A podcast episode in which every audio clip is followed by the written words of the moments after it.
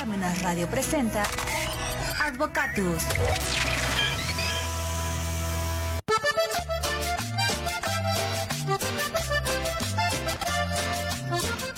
Hola amigos, ¿qué tal? Buenos medios días y como siempre después de las 12 campanadas del reloj de catedral que se escuchan hasta aquí, hasta Parmenas Radio, damos inicio al programa Advocatus. Hoy lunes 18 de abril, después de esas vacaciones puente, ¿estamos en vivo o en medio vivo? Aquí estamos, pero, pues, pero estamos presentes. Hoy nos hace el favor de acompañarnos el doctor Gerardo Hernández Barrena. Doctor. Un placer estar con ustedes como siempre, ya sabes, con un tema ahí de actualidad, ¿no? Para ahorita, para todas las personas físicas. Muchas gracias. Tu tema es declaración anual personas físicas y la pregunta, saldo a favor. Así es. Y bueno, y nos acompaña Vero Herrera con sus apuntes. Hola, Vero. Hola, buenos medios días. Un gusto estar aquí después de estas merecidas vacaciones. Sí, venimos así, está como con sueño. Si, si, me quedo dormido, no me despierten, por favor. ¿No? Pero bueno, este, vamos a dar inicio. Vero, ¿qué traes en tus apuntes, bueno, por favor? Hoy en mis apuntes quiero hablar sobre las personas físicas, pues para meter un poquito el contexto y también los atributos que tienen las personas físicas. Muchas veces escuchamos que cuando nosotros eh, nos dicen el término persona física, nos dicen es lo opuesto a la persona moral. Y te quedas con esta definición y pues uno piensa que en realidad qué son, ¿no? ¿Qué atributos tienen? ¿Cómo se manejan? ¿Dónde están reguladas? ¿O, cómo sé si soy una persona física o solamente soy un ciudadano? Cosas así.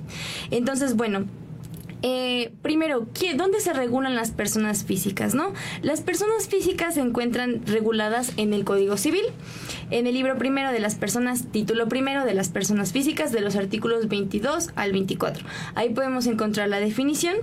Y bueno, ¿Qué, qué, qué características tienen las personas físicas? Las, las características fundamentales que tienen eh, son los atributos de la personalidad.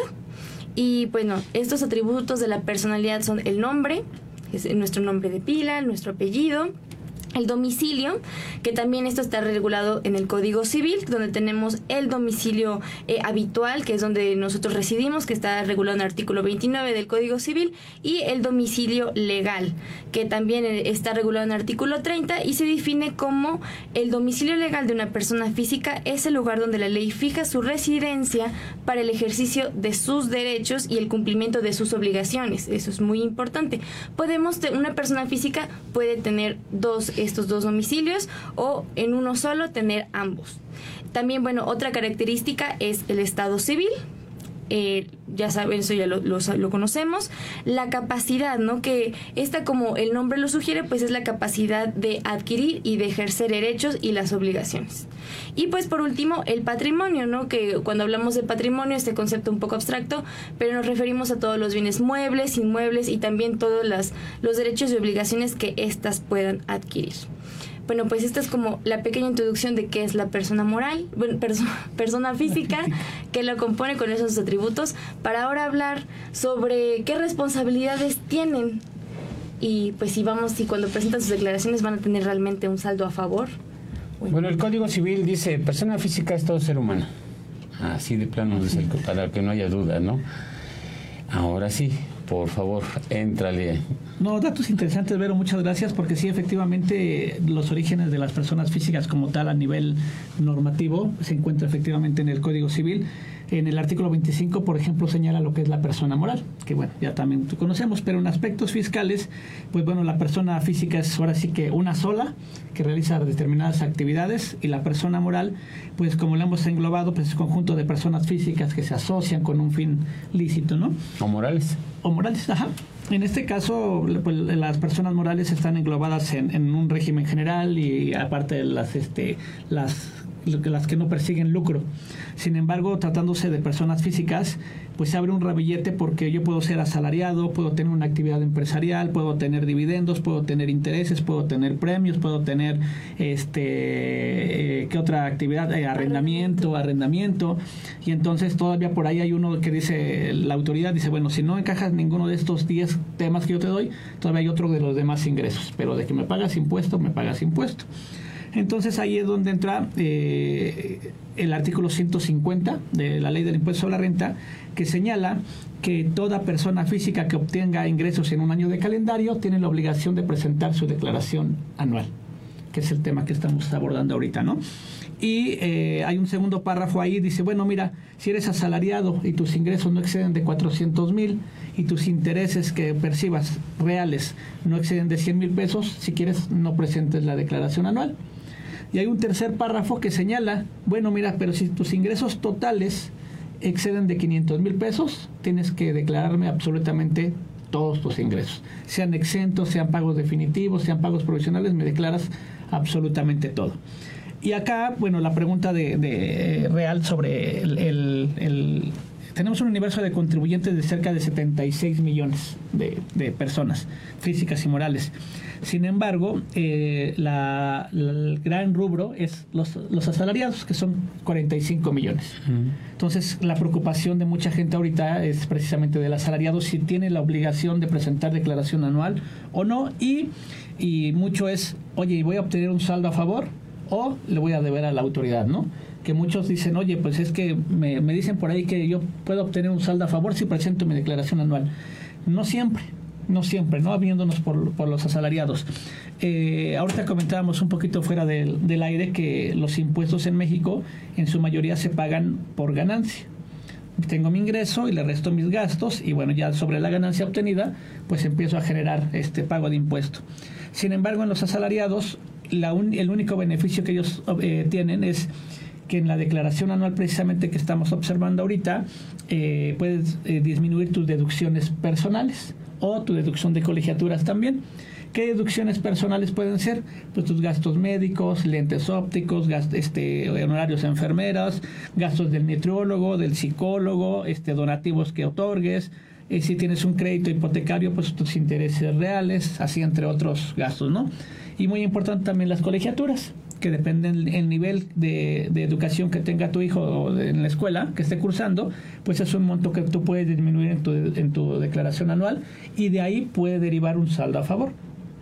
Eh, vale la pena comentar que también los otros demás regímenes, actividad empresarial, arrendamiento, también tienen derecho a estas deducciones personales y a la deducción de colegiaturas.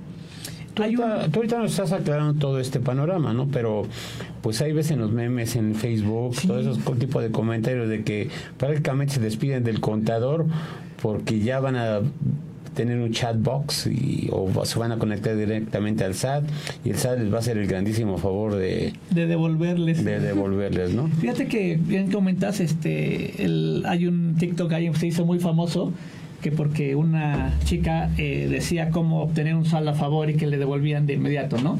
Pues no, no puede ser generalidad, ¿no? Y, hay otro que dice, oye, yo seguí los pasos de TikTok y ahora le, resulta que le debo al SAT cuatro mil, cinco mil o diez mil pesos, ¿no? Sí, claro, la generalidad no es si yo presento una declaración anual es porque tengo saldo a favor.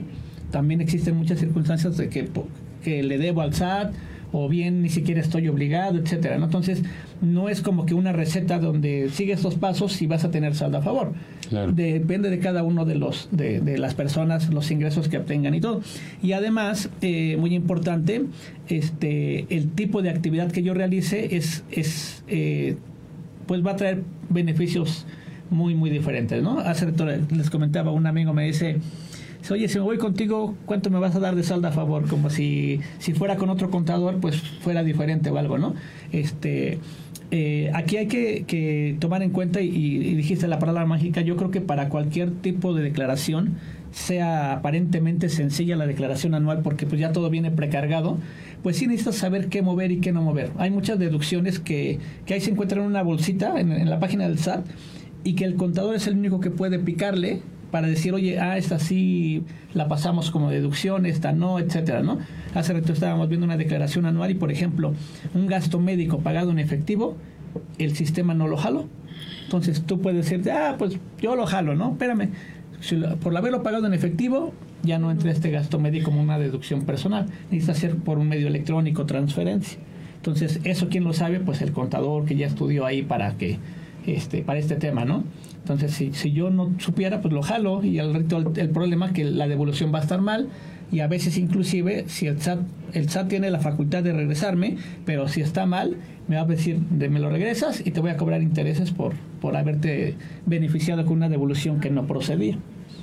y puede ser que por, por, no sé, por cierta cantidad pases de un nivel a otro. Mi pregunta va a lo siguiente, ¿qué pasa si tú tienes un salario X, pero también tienes una pensión de estas, de las que da el gobierno por, por mayor de 60 años? Ok.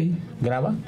No, aquí hay que ver mucho porque sobre todo eh, son prácticamente estímulos que empieza a dar el gobierno. Entonces, eh, la ley de, la ley del impuesto sobre la renta tiene un apartado, un artículo 93 para personas físicas, donde viene todos los ingresos por los cuales no se paga este el eh, impuesto. Entonces hay que analizar el tipo de pensión, cuánto es el, la pensión, si rebasa los montos establecidos en este 93, tendría que pagar. Ahora, el, el, gran dilema que tenemos muchísimas personas es que, por ejemplo, eh, tenemos salarios y tenemos honorarios. Y entonces, por acá voy pagando mi impuesto bien yo y, y el asalariado pues lo paga el patrón. ¿Cuál es el problema? Que cuando los juntamos, pues se eleva el ingreso y entonces se empieza a generar un impuesto que hay que pagar el, nosotros. Y ese es el problema que tenemos realmente en la práctica. Que muchos dicen, oye, pero si es del patrón, pues sí, pero cuando lo juntas con otro ingreso, pues se eleva la base y entonces hay que generar impuesto. Mm. Este, hay un artículo bien importante que hay, eh, lo tenemos olvidadito, es el, el 260 del reglamento de, de renta, que dice que si un trabajador no está obligado a presentar su declaración anual, únicamente lo puede hacer cuando tenga gastos médicos y gastos funerarios de otra manera no la puede presentar. Afortunadamente el SAT no le hace caso a ese artículo y si yo tengo, por ejemplo, créditos hipotecarios, disminuyo mis intereses reales, hay saldo a favor y el SAT lo está devolviendo. Pero ojo con ese artículo que ahí está medio olvidado, qué bueno para la autoridad, que esté olvidado para ellas, porque en, en su caso no procedería la devolución del saldo a favor. Sin embargo, pues bueno, afortunadamente lo están, lo están haciendo. O sea, al parecer el saldo a favor así como que es algo muy determinante y fácil de obtener, pero no. Pero no, bueno, no, porque si al ratito el SAT se da cuenta, va a decir, oye, tu, tu saldo a favor deriva de una, de una este, deducción que no está contemplada en el artículo 260 y por lo tanto no procede y ahora me regreses el dinero un abogado te dice, le dice a su cliente, no te preocupes, vamos a arreglar este asunto, yo lo saco de la cárcel en tres días, o lo meto a la cárcel en tres días. Habrá contadores que te digan, no te preocupes, yo te tramito tu saldo a favor y vamos a, vamos tras él. Sí, claro, claro, por supuesto que sí. Aquí la situación es que proceda, que las deducciones estén bien contempladas, ¿no? Muchas veces este, eh, hay, hay, casos en que, por ejemplo, eh, mi nómina, mi nómina que me pagan, eh, no está bien declarada por el patrón y por ese hecho ya no puedo ser sujeto a, no, a una no devolución. Entonces el patrón tiene que estar bien, tiene que haber timbrado mi nómina, mandado mi CFDI. O sea, son muchas situaciones que eh, pues pueden, pueden verse sencillas. Sin embargo, pues sí requieren ahí un buen tratamiento para que no tengas problema en la devolución, porque ahorita la devolución, la llamada automática, eh, es este te la devuelvo. Habían dicho que por ahí en 10 días, como en otros años, sin embargo ya el SAT ya dijo, no, no, espérame tantito. Fíjate que yo tengo 40 días para regresarte. Entonces, en, dentro de esos 40 días va a ser la devolución automática. Entonces, este, ¿qué pasa si no me lo devuelven? Que diga el SAT, encuentre alguna inconsistencia, hay que meterla, le llaman por ahí de manera manual. Y entonces hay que presentar comprobantes, estados de cuenta, etcétera.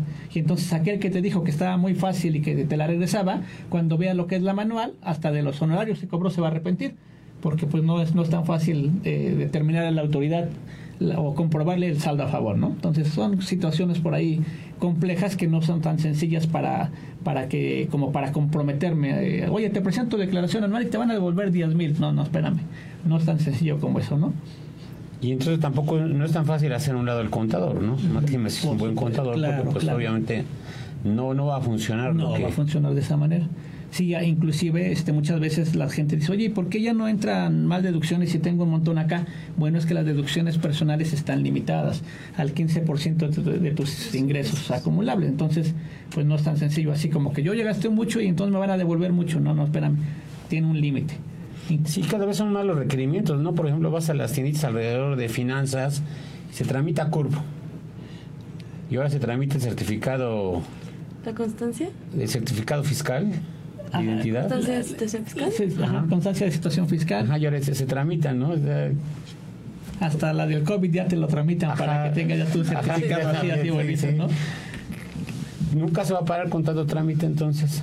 No, yo considero que no. En, en, en el, el, yo siempre he dicho, no hay, hay contadores, hay, hay de todo en la viña del Señor, pero este el buen contador es aquel que te va a permitir que puedas salir de tu casa, de tu negocio sin ningún problema, ¿no? Hacer lo tuyo. Hace, claro, claro, porque muchas veces este, ah, pues este si te toca no abras, mejor no abras tú, no, pero pues entonces ¿qué estás haciendo, no? No, no, la idea es esa, ¿no? Que el contador sin problema, que el, que el empresario se preocupe por por su negocio y tú te preocupas por la administración, por los impuestos y eso, ¿no?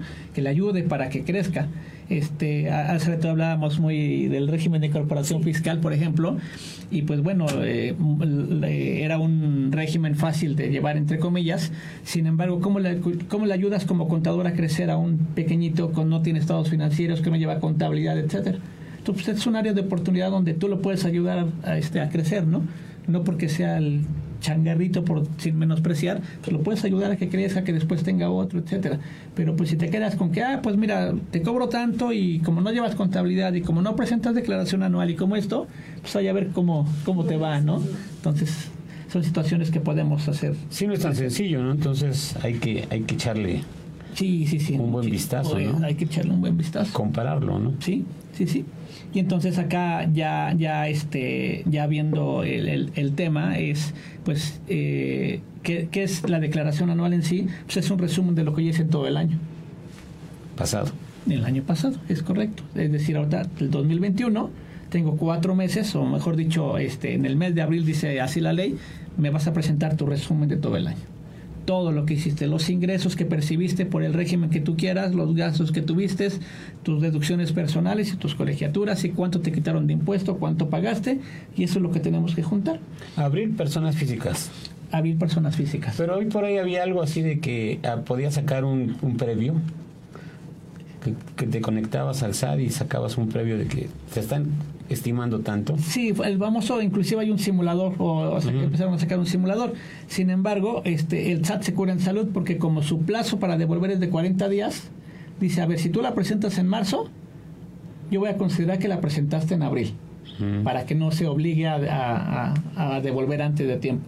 Inclusive está sacando una facilidad que dice, bueno, mira, si me la presentas antes de, de, junio, yo te, te, la considero para devolución automática.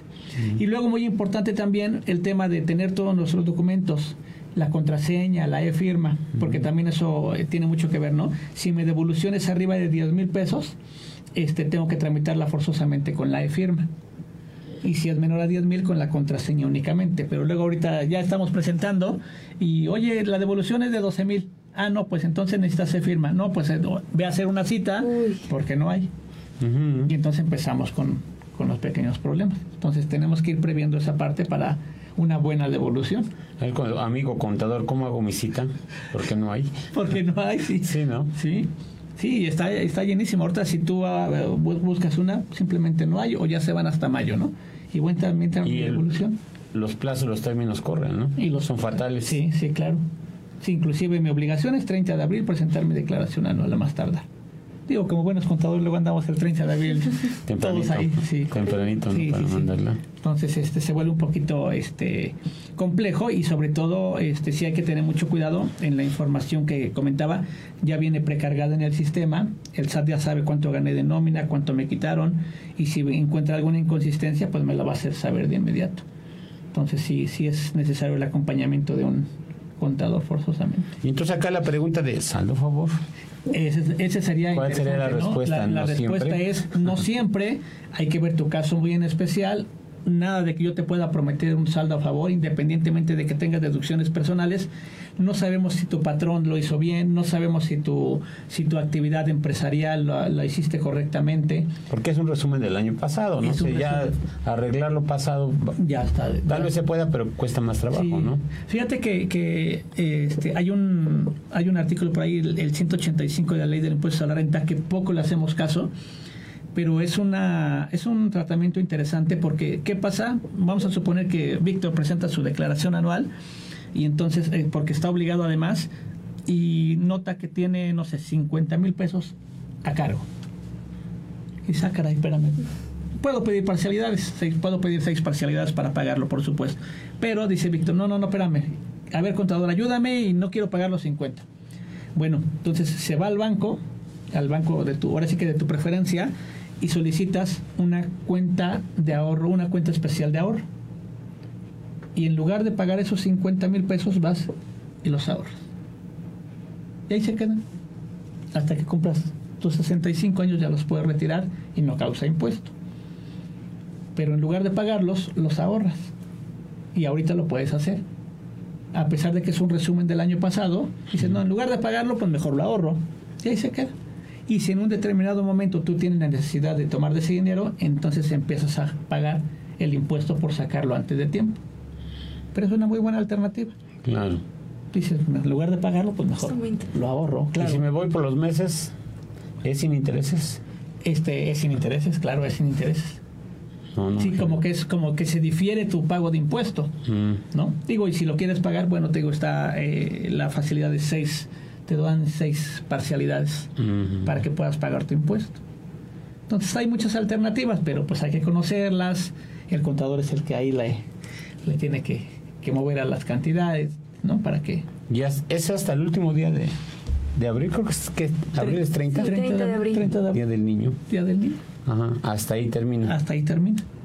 Ya si la quieres presentar después, dice el SAT, puedes presentarla, te devuelvo de todos modos de manera automática pero bueno, tu obligación es abril. Antes de. Sí, no, y además si hay un saldo a favor, pues conviene, ¿no? ¿Para qué me espero más tiempo algo? Mejor de una vez lo solicito y a ver qué, qué sucede. Pero sí hay que tener cuidado. Si no procede o el SAT ve alguna inconsistencia, te va a pedir que la hagas manual, la, la devolución. ¿Y si sale que debes y no pagas? A pagarlo. Ah, bueno, ahí, ahí es el problema, que el SAT tiene las facultades para solicitarte que tienes un crédito a cargo, ¿no? Te lo va a dar a conocer seguramente. Ya tiene las herramientas tecnológicas. Como esto ya lo tiene todo precargado. Ya tiene todo precargado. De hecho, ves que en el 2014, si no mal recuerdo, se crea la famosa revisión electrónica. Con todos los elementos que tiene la autoridad, puede determinarte el saldo a cargo y te va a mandar a traer para que le pagues. Entonces, sí, sí, no es tan, tan sencillo de que ya la presento o la dejo de presentar. No, ya es Inclusive en términos de, del Código Fiscal de la Federación, el hecho de que no presentes tu declaración anual se considera un delito de defraudación fiscal. Entonces, y además depende del monto de, del adeudo, pues inclusive hasta puedes parar. ¿Y por lo que hace la persona física se, se manejan montos? Eh, respecto a... Ajá, ¿Hay alguna diferencia si yo gano 40 mil pesos anuales o con que gano 40 millones? No, que afortunadamente no, como comentábamos al inicio, eh, aquí se paga sobre ganancia, porque a lo mejor yo obtengo 10 millones y tú 40, pero tus gastos a lo mejor este, equivalen a, no sé, a 30 y tienes los mismos días de utilidad, y yo a lo mejor tengo mis 10 millones, pero tengo 9 de gastos, entonces yo pago sobre un millón y tú vas a pagar sobre 10. Entonces, mucho, mucho de los impuestos, como comentaba, se va sobre las utilidades o las ganancias percibidas y sobre eso pagas. Entonces hay gente que no llega a pagar, nada más hay que tener mucho cuidado porque sus gastos son mayores a los ingresos. Sin embargo, bueno, en términos de la ley del impuesto a la renta se considera que hay una discrepancia fiscal. Y además hay razón, ¿no? Oye, ¿cómo es que gastas más de lo que tienes de ingreso? Y no coincide. No coincide. Y pues comentábamos hace un momentito fuera del aire, pues el SAT ya no es de que yo voy y te lo platico, y ah, sí, sí, tienes razón, no, aquí, o se lo compruebas, o el SAT va a decir que es un ingreso. Claro. Entonces no, no es tan, tan sencillo. Sí hay que comprobarle todo al SAT. Este, mucha de la información, como comentábamos, ya lo tiene ahí en su poder, pero yo creo que lo importante sí es acercarse al que sabe, al que sabe para que la pueda este, presentar. Sí, no pegan automático, ¿no? Sí, sí, no, no, no, no, no, no es de que abro el SAT y ya dice enviar y dale enviar, no, no, no, espérame. Necesitas analizar toda la información que tiene. ¿Y estos nuevos regímenes que han entrado, si traen más beneficios? Fíjate que ahorita entró uno, el, régimen simplificado de confianza. Este, yo opino que sí, sí, nada más que también hay que valorar este, si conviene o no conviene pasarse a ese régimen simplificado de confianza. En, en personas morales, por ejemplo, hasta el año pasado, este, pues pagaban sobre un coeficiente de utilidad en, este, eh, en base a sus ejercicios anteriores. Y acá la facilidad es que en el nuevo reciclo es ingreso menos tu gasto. Entonces ya paga realmente sobre la utilidad real, no sobre la estimada como en años pasados. pero también hay que cumplir ciertos requisitos para pasarte a este nuevo régimen, al nuevo simplificado. Por ejemplo, si eres persona moral, pues tus ingresos no deben de exceder de 35 millones de pesos para que Mm. puedas estar acá. No puedes estar en dos empresas, etcétera, ¿no? Pero sí, yo creo que sí se facilitó un poquito el, tratamiento para las personas este, morales y para las físicas, pues es mediante una tasa de retención muy pequeña, máximo es el 2.5%, entonces habrá gente que se le convenga. Entonces también así no es de que, ah, tú Víctor sí pásate porque te conviene, tú Vero no, no. hay que ver el caso en especial. Bueno, habría que verlo porque ya se venció un plazo, sin embargo, bueno, todavía, todavía nos podemos cambiar si somos personas físicas, pero aquí el tema es, este, es eh, un traje a la medida, ¿no? El que te conviene a ti, puede que, puede que sí, a lo mejor a mí no, por el tipo de ingreso, por el tipo de gasto, a lo mejor no tengo mucho gasto y tú sí, entonces hay que ver cada caso en especial para ver qué es lo que conviene en este nuevo régimen. Sí, ¿no? Para valorar si es que vale la pena Claro, o no, claro. ¿no? Sí, Y, y, y cómo, por qué lado me voy, ¿no? O por qué lado asesoro a mi cliente para que valga la pena, ¿no? Claro, y sobre todo, este, no sé, afortunado desgraciadamente, este, el empresario no quiere pagar impuestos. Sí. Entonces, este, Pero ya ha cambiado la mentalidad, ¿o sí? hay que irla cambiando, hay que irla cambiando, y a veces, por ejemplo, no es tan malo pagarlo, porque tiene ciertos beneficios, inclusive fiscales, ¿no? Entonces, este, no, no es tan, no es tan, no es malo, y la gente como que ya también se ve un poquito comprometida por, por el hecho de que ya ve un poquito más sus impuestos que trabajan, etcétera. Entonces la, la mentalidad ha cambiado, y sobre todo, este, yo creo que desde hace unos años el SAT está buscando simplificación administrativa, ya lo vemos aquí con las declaraciones o algo, sin embargo, pues todavía hay mucho trámite burocrático que realizar, ¿no? Por ejemplo, eso de las citas y eso ya tendría que ir cambiando también la tecnología en ese sentido. Sin embargo, pues bueno, este, hay que hacer fila todavía, algunas cuestiones pueden ir mejorando. Y, y, y- hay que darle un tiempo, ¿no? Para que madure también todo esto. para que madure el sistema del por, por eso muchas veces este vienen las prórrogas, ¿no? Este, digamos, estamos en un país de prórrogas, pero mucho es por eso, porque el, el. SAT, eh, implanta algo, se satura o no o, no- o le faltan algunos detalles que poco a poco se van se va dando cuenta Sí, la porque todavía el año pasado con lo de la pandemia y todo. Ah, no, pues ahora en junio, ahora en julio. Así Sí, van cambiando, así van ¿no? cambiando. Los, los plazos. Sí. Sí, Y hasta ahorita es abril. Hasta ahorita este es abril, no hay, no hay más. Inclusive a las personas morales que se venció el 31 de marzo tampoco les dieron prórroga. Entonces seguramente a las físicas tampoco. Sí, todo el mundo está regresando casi al 100 ya las actividades, ¿no? Sí, sí, esa es otra situación, ¿no? Que ya, este, pues estamos alejándonos ya un poquito, afortunadamente, del tema de pandemia y ya va un poquito reactivándose la, la economía. Sin embargo, por ahí se habla de una cuarta ola o algo, pero pues yo creo que estaremos ya con los refuerzos y toda situación de vacunas, pues ya estamos un poquito más. Pues sí, ya bajó, ¿no? Ya, ya como que ya hay más tranquilidad, ¿no? En todo, en toda la ciudadanía. Sí, sí, sí. Poco a poquito ya se abren conciertos, la feria, todo, ¿no? entonces ya. Sí, no va cambiando y ya también el gobierno pues te tiene que exigir, ¿no? Así es, así es. ¿no? Y tienes que poner más orden en tus, en tus negocios. Sí, es Pues muy interesante este tema de declaración anual personas físicas, saldo a favor, pregunta. ¿Con Sí. qué cerramos este tema tan interesante y, de, hacer- y de, de este momento, no? Sí, sobre todo, este, pues no hay que dejar de, de cumplir con nuestras obligaciones fiscales. La verdad es que el SAT sí está un poquito quisquilloso en cuanto a requerimientos, multas, etcétera. A veces por dejar de presentar un, un pago eh, o una obligación de pago provisional, pues la multa es de 14 mil y si ha hecho le- después IVA, renta, etcétera, pues llegan una, por un requerimiento hasta 56 mil pesos o algo así, ¿no? Entonces, mejor cumplir adecuadamente nuestras obligaciones fiscales, acercarse a, a las personas que nos pueden apoyar en, el sentido de, los trámites fiscales, de las gestiones y todo. Entonces, este, y pues bueno, ahorita tener mucho cuidado al presentar la declaración anual. Mentira que alguien nos diga yo te doy saldo a favor, no.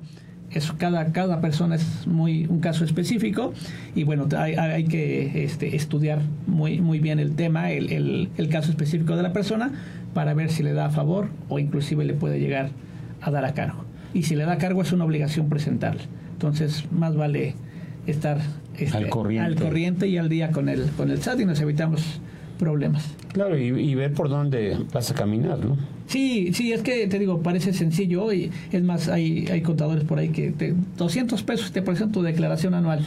Sí, pero a ver, no vais a pagar las consecuencias al hecho de que está mal presentada o que era a cargo, que metieron algo que no debían y ahí empieza el problema, ¿no? Claro, Y luego también el cliente que no quiere pagar, ¿no? Es otro problema. Es otro pequeño problema. No quiere pagar impuestos, no quiere pagar al contador, no quiere pagar al abogado. No quiere pagar impuestos y luego quiere devolución.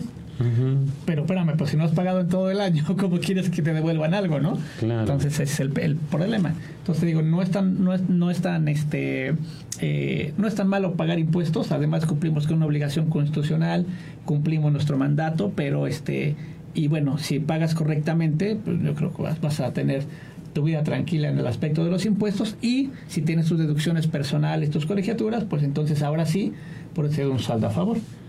Que consulte un buen profesionista. Es correcto. Y todos a estudiar. Todos estudian. Todos estudiar. Vero, Verónica Herrera, ¿con qué cerramos Bueno, hoy? reafirmando que es muy importante que se acerquen todos a su contador de confianza y alguien que sepan que está capacitado de presentar una declaración porque pues sí son tiempos muy complicados y pues hay que cumplir con nuestras obligaciones de una correcta manera. Y para cerrar mis apuntes, pues como hemos hablado en varios programas, hemos estado hablando sobre la venta de, de City Banamex, ¿no? Aquí en México.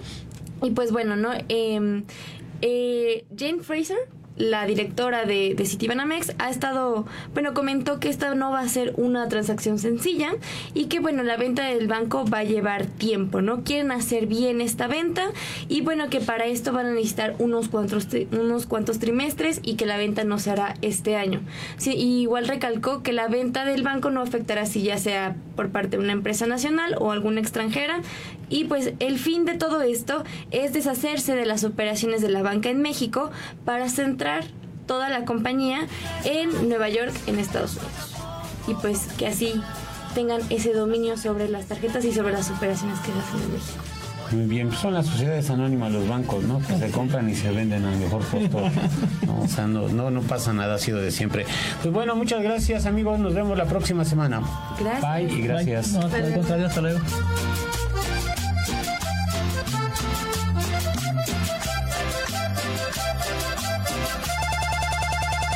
Parmenas Radio presentó.